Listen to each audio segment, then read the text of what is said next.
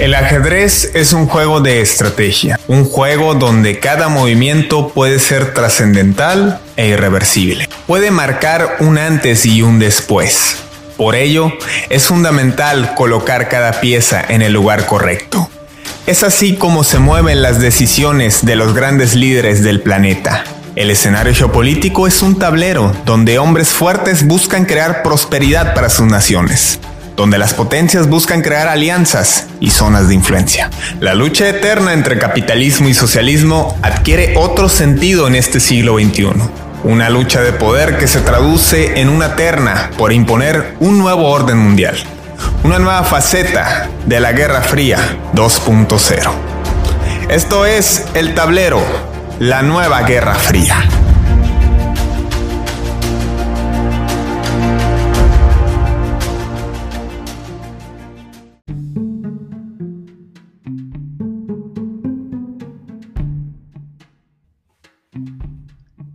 Construir un futuro equitativo sostenible. Ese es el objetivo que subraya la Cumbre de las Américas realizada la semana pasada en la ciudad de Los Ángeles, California, donde, como era de esperarse, el presidente de los Estados Unidos, Joe Biden, recibió a una cantidad de mandatarios de América Latina, no obstante que más que la cantidad de líderes que asistieron, lo que resaltó fueron las ausencias, ausencias que ensuciaron esta cumbre.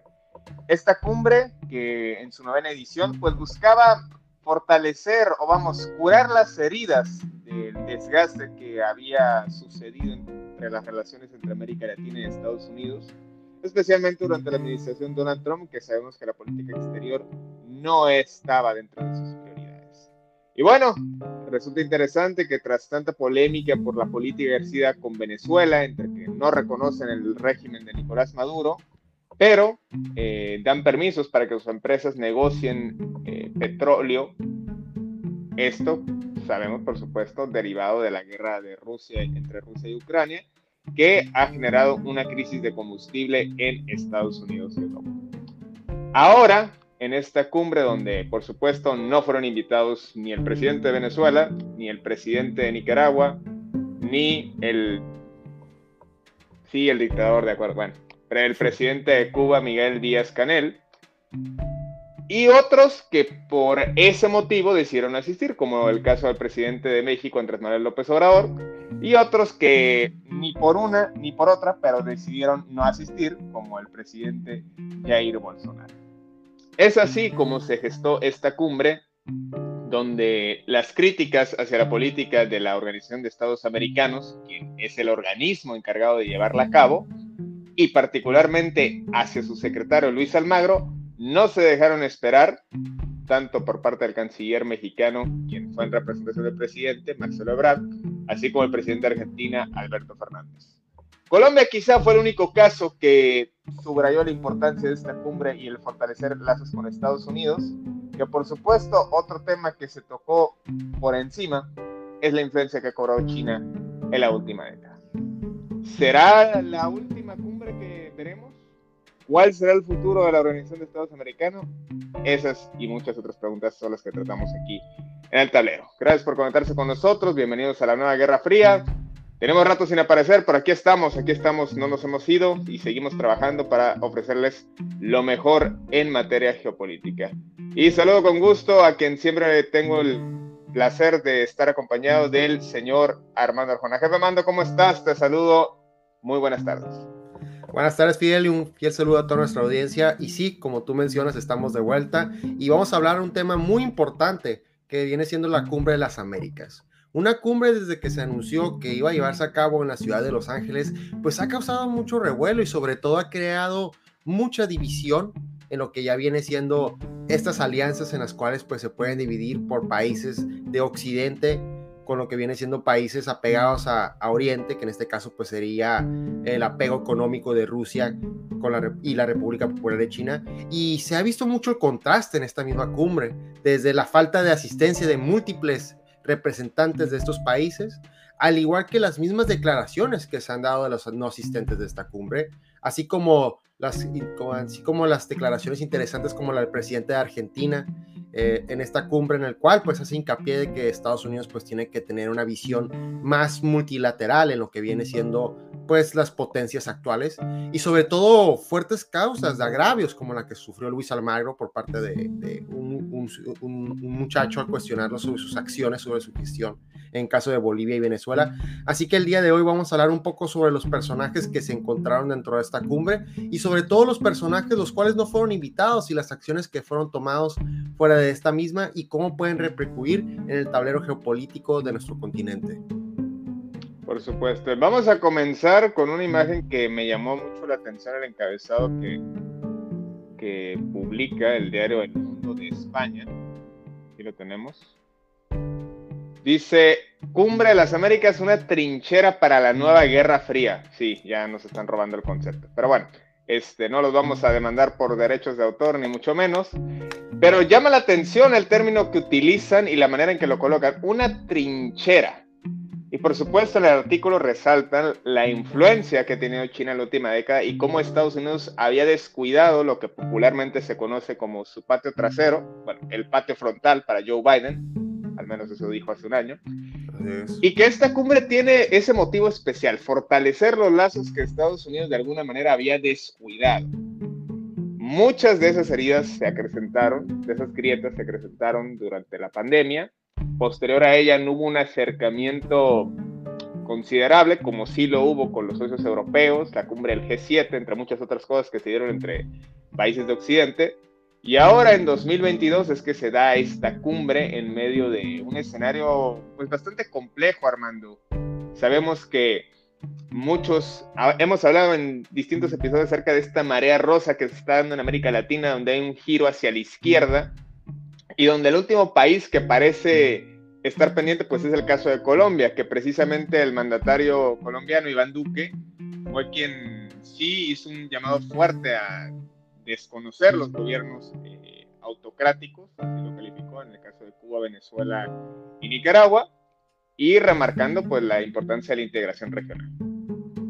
No, totalmente. Aquí las, las diferencias ideológicas, las cuales pues se avivaron en esta cumbre, pues son muy notorias. La presencia de personajes como el presidente de, de Colombia, Iván Duque, o el presidente de Ecuador, eh, el presidente de Ecuador, en el, Guillermo Lazo. Guillermo Lazo, pues se puede contrarrestar que son los presidentes los cuales pues sí acceden a lo que viene siendo pues estas tendencias y agenda que aquí está impulsando el presidente Joe Biden en esta cumbre respecto a su adopción a derechos humanos, la adopción a lo que viene siendo energías renovables y sobre todo no decir alfiles o bastiones de, de lo que viene siendo la hegemonía estadounidense en la región, porque no lo son, se han sabido mantener muy neutro en lo que viene siendo, bueno, en el caso de Ecuador, en el caso de Colombia, pues es totalmente diferente por las represiones pues que se han vivido en los últimos meses contra su población y sobre todo pues tener muy cerca lo que vienen siendo las elecciones en Colombia y sobre todo ver cómo el candidato de izquierda,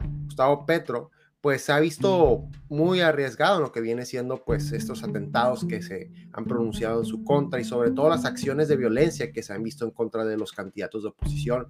Así que la situación dentro de esta cumbre se puede connotar pues en, de que los personajes que fueron asistiendo, en este caso pues el presidente de Colombia, pues van a mantenerse firme dentro de su posición y ah, también ha sido el mismo caso de lo que viene siendo el presidente de Argentina, como ya mencioné en el inicio, en el cual pues el mismo presidente de Venezuela pues pronunció que él iba a ir en representación de, de él y los demás de su bloque, en el caso de Nicaragua y de, Cuba, en mantener lo que viene siendo sus intereses y escuchar lo que viene siendo las propuestas de los demás mandatarios que se encuentran en esta misma cumbre.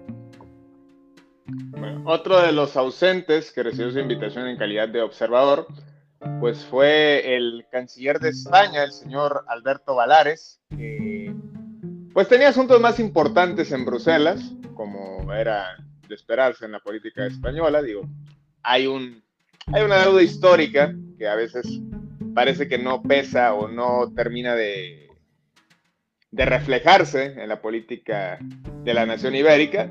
Y bueno, decidieron mandar un representante a la cumbre que por supuesto pues no cobró ninguna relevancia, no obstante que por supuesto siempre causa controversia el hecho de que sea invitado o haya presencia por parte del gobierno de España, ¿no?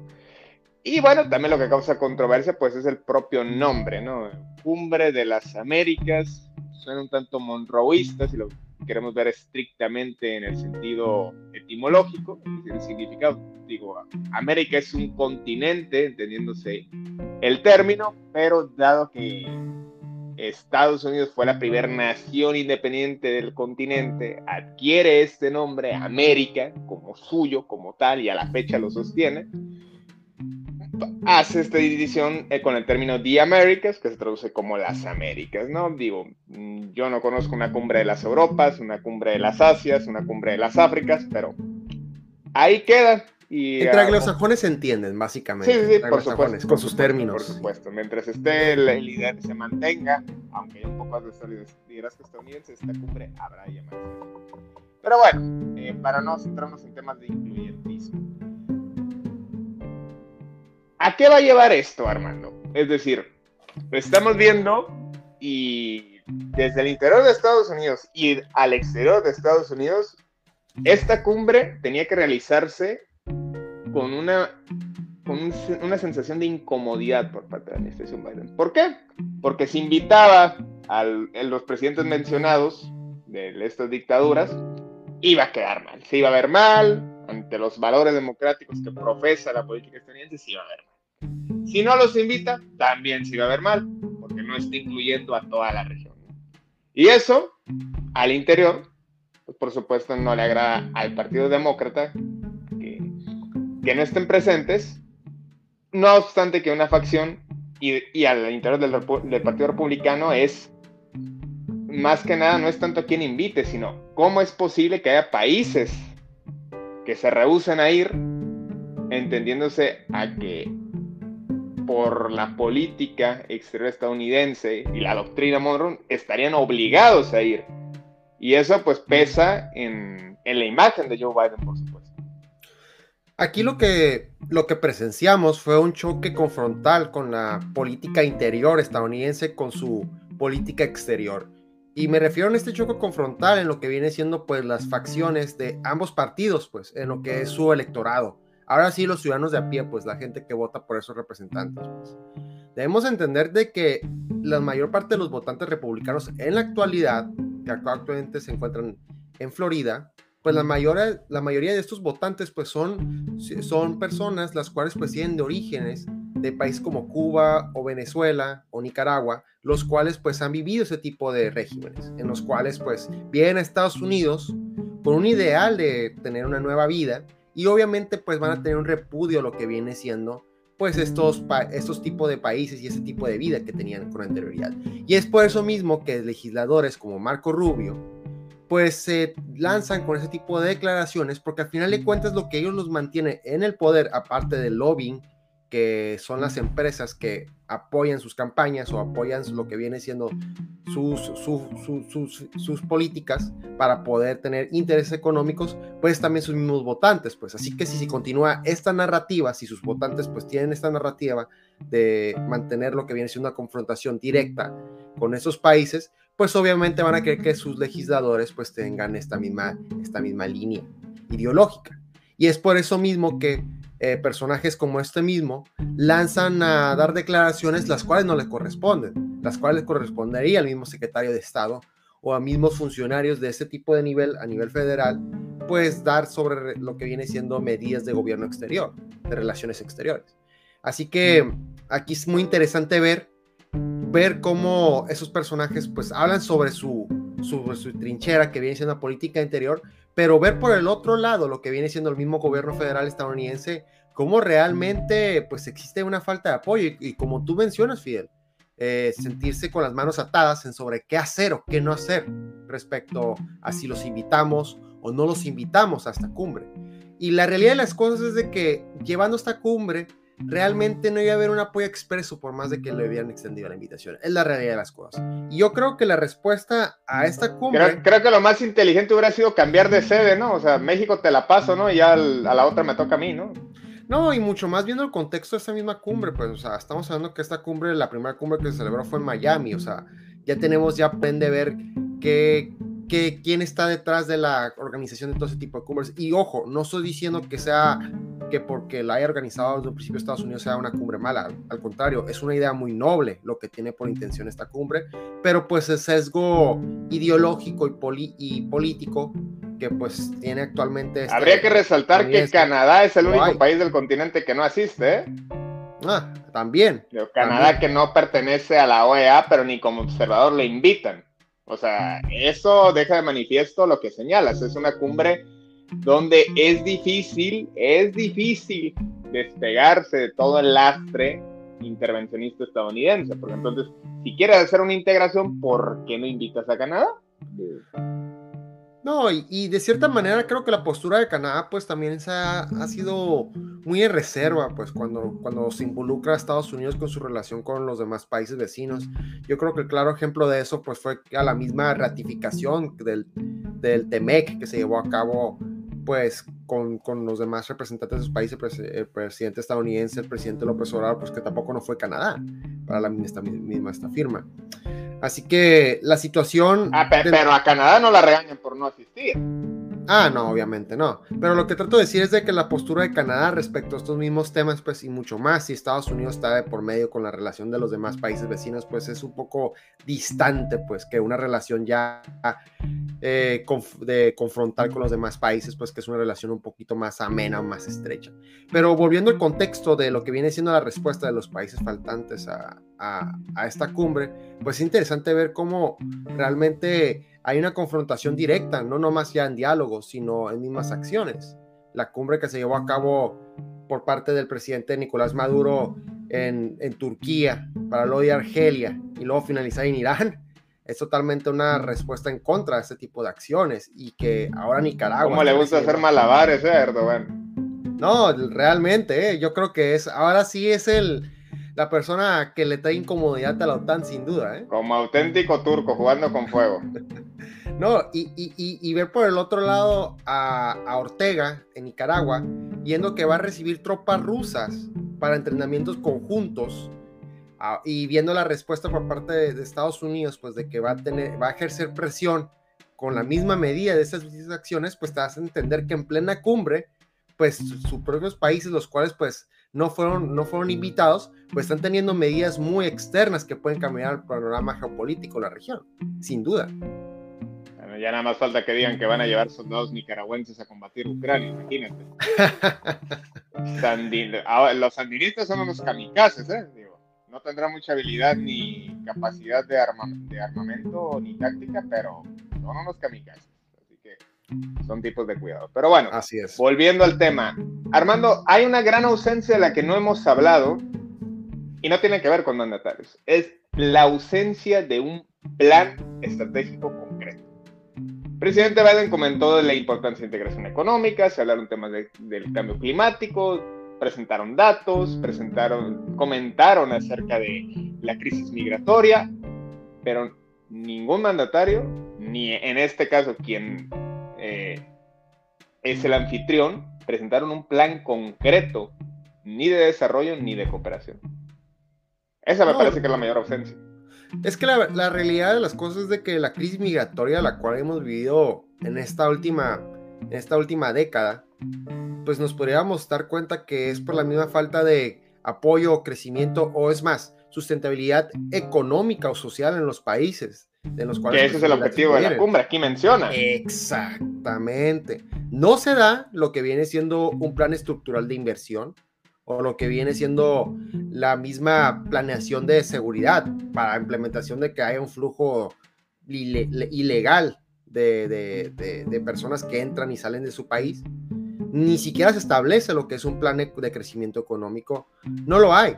Es la realidad de las cosas. Y es algo que pues ha pronunciado nuestro, nuestro gobierno federal en múltiples ocasiones, pues de que no hay la suficientemente financiación para ese tipo de proyectos que son la clave para poder tener una solución en esas problemáticas migratorias que vivimos actualmente. Es la realidad de las cosas. No se establece concretamente un plan, ni mucho menos lo que viene siendo una solución a esta, a esta problemática.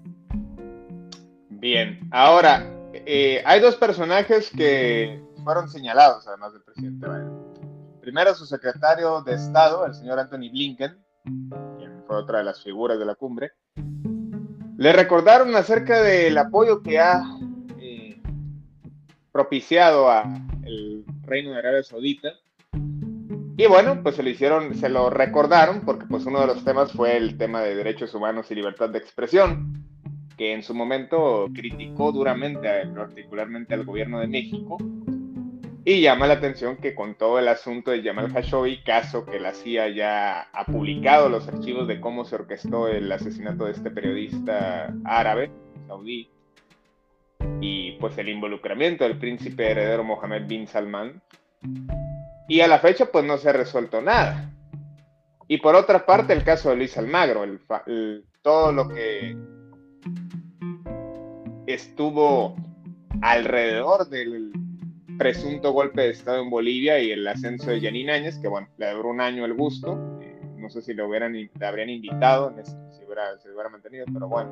Si le eh, marcaron a Juan Guaidó. Desde ah, ¿cómo que le llamaron a Juan Guaidó? Le marcaron a Juan. Joe Biden le marcó a Juan Guaidó cuando iba a caminar. ¿Por qué no invitó a la cumbre presencialmente? No lo sé. No lo sé, solamente sé que fue una simple llamada a Juan Guaidó cuando Joe Biden iba a la directamente a Los Ángeles a la cumbre. Fue la pudieron pasar el teléfono en la cárcel a Janine Áñez, ¿no? Digo. Oye, si para llamadas telefónicas vamos, sí es cierto, ¿eh? Sí es cierto, ¿eh? Digo, se, hubiera visto, además se hubiera visto muy plural por parte del gobierno boliviano, pero bueno. Eh, lo cierto es que Luis Almagro, que brilló por su ausencia el último año y medio, no sé cuánto tiempo le queda al cargo, pero más que Luis Almagro, ¿cuál es el futuro de la Organización de Estados Americanos? Este espacio lo aprovecharon Marcelo Ebrard, el canciller mexicano, y el presidente de Argentina, que, quien amenazó con no ir eh, también, al fin se insistió el presidente Alberto Fernández, con una necesidad de reestructurar la OEA. Y esa necesidad de reestructurar, con lo que dijeron en la CELAC, si recordamos el año pasado, pues yo no sé si incluso insinuarían desaparecerla por completo. La, realidad es de que las acciones que ha tomado la OEA en la actualidad, en lo que viene siendo pues la crisis en, Bolivia con este cambio de gobierno que hubo, el golpe de Estado que se llevó a cabo, las acciones pues que se ha llevado sin nombrarlas que son varias pues en el siglo en el siglo XX pues este tipo de organismos pues nos dan a entender muy muy en el fondo lo que realmente representa y los intereses que persigue yo creo que es una idea muy noble, el cual se formó la OEA. Yo creo que es una organización la cual pues tiene la financiación y la estructura y la infraestructura para poder continuar, o sea, poder continuar sus operaciones. Y como tú mencionas, yo creo que está en un punto de inflexión en el, en el, en el que tiene que realizar cuál va a ser su agenda de aquí a la actualidad. Porque el mundo está cambiando de ser un mundo unipolar a un mundo multipolar y si se continúa con esas tendencias ideológicas de querer mantener lo que viene siendo la doctrina Monroe, porque literalmente esta organización, si una doctrina se ha podido apegar a esta organización, pues yo creo que sería la doctrina Monroe, pues va a traer lo que viene siendo pues la fracturación, la continua fracturación de esta misma organización. Y si, eh, y si por que él dijo que no es un tema de ideologías, ¿eh? por cierto. Ah, sí, por eso salió a hablar de en contra de los dictadores de, de derecha que ha tenido en Latinoamérica. Pero yo creo que aquí lo importante, aparte de la, del agravio que sufrió, es fue dónde sufrió este agravio. Si lo está recibiendo en Estados Unidos, en una cumbre organizada por Estados Unidos, en suelo norteamericano, está recibiendo ese tipo de agravios, creo que se puede dar por entendido cuál es la aceptación de esta persona y sobre todo la aceptación en Latinoamérica de, de este mismo organismo y de este mismo personaje. Voy a, este, hay una persona que, hay alguien, un invitado o alguien que quiso entrar a la cumbre que rechazaron, no le dieron el acceso. Aquí está, sí, el fantasma del comunismo. Aquí está junto a mí. Este, pero mira, Armando, parece que estamos como en la Guerra Fría en 1971. Voy a acercar este panfleto. Eh, ¿Puede leer el nombre? ¿Quién era el presidente en ese entonces? Richard M. Nixon bien. Fíjense, en ese entonces Estados Unidos tenía apenas rebasado los 200 millones de habitantes, ahora rebasa los 300 millones. Bueno, Richard Nixon, una de sus frases populares fue, a nadie le importa lo que pasa en América Latina. Tal cual, tajante. Y Joe Biden no sé si no es que le importe, pero me parece que le cuesta entender cómo deben ser las relaciones con América Latina. Yo creo que la situación de la, de la administración Biden respecto a Latinoamérica sí ha sido más laxa que la administración Trump. Es, es una realidad. Las confrontaciones frontales con Venezuela pues no han sido constantes. Debemos entender que cuando una vez que ya entró la administración eh, Biden, relajó lo que viene siendo las medidas de los buques norteamericanos en anclar en, territorio venezolano, extendió un plan para poder recibir lo que viene siendo migrantes venezolanos por un periodo temporal en suelo norteamericano. Así que las medidas han sido laxas, inclusive con el tema del petróleo, que obviamente fue empujado por la operación militar especial de Rusia en Ucrania. Y pues eso mismo ha hecho que pues Estados Unidos pues tenga que doblar los brazos a lo que viene siendo su lobbying petrolero, en el caso de Chevron muy fuertemente, porque fue el que más movió tangentemente pues en abrir nuevos plazos para contratos contra el gobierno venezolano y esta petrolera estadounidense. Así que sí ha habido cambios, pero de cierta manera también ha habido reveses. No hay que olvidar lo que viene siendo el avance en la agenda del expresidente Barack Obama en lo que fue en lo que fue el avance con el régimen cubano. La visita de Obama en el cual pues Joe Biden era vicepresidente. Y en la actualidad pues tampoco no se ha visto avance en lo que viene siendo este mismo, estas mismas relaciones estadounidenses con Cuba. No la ha habido, por más que ha habido pronunciamientos por parte del gobierno, del gobierno federal mexicano. Y ahora lo que viene siendo también el gobierno argentino, no ha habido pronunciamiento respecto a esto mismo. Así que no ha habido un posicionamiento claro en lo que viene siendo pues su política exterior en Latinoamérica su financiamiento en los, en los diferentes eh, programas en los cuales pues ha habido apertura para poder eh, llegar a una solución, para no decir no más atacar, sino una solución, pues han sido nulas. Así que realmente eh, eso es un reflejo de su política interior, me atrevería a decir, por las mismas tendencias ideológicas bipartidistas porque así como hay latinoamericanos en el Partido Republicano, hay latinoamericanos en el Partido Demócrata, y yo creo que eso es una clara visualización de lo que es la, la división bipartidista en lo que viene siendo sus relaciones exteriores en Latinoamérica. Pues ahí lo tienen, queridos amigos, es todo un escenario bastante complejo el que se vive en América Latina y particularmente cuando hablamos de las relaciones en Estados Unidos. Y bueno, esta cumbre desde las sombras, a lo lejos, no, no estoy haciendo ninguna referencia a ningún programa, show televisivo, pero desde la sombra, China y Rusia, créanme que están muy pendientes de todo lo que sucede. Y cómo repercutirá esta reunión, si puede ser un punto de partida en las relaciones entre los diferentes países del continente, ya lo veremos en los próximos meses. Armando, nos despedimos. Te saludo con gusto, te mando un gran abrazo. Seguiremos de cerca lo que sucede en este tablero geopolítico. Igualmente, Fidel, y saludamos a toda nuestra audiencia y les exhortamos que nos sigan en nuestras redes sociales para que sigan todos sus movimientos en este complejo tablero geopolítico. Ahora sí, estén muy pendientes porque ya estamos de vuelta. Ya lo saben, tenemos nuestro podcast en Spotify, nuestras redes en Instagram y nuestros enlaces aquí en Facebook y también ya en la plataforma de YouTube. Que se la pasen bien. Esto fue El Tablero. Nos vemos la próxima.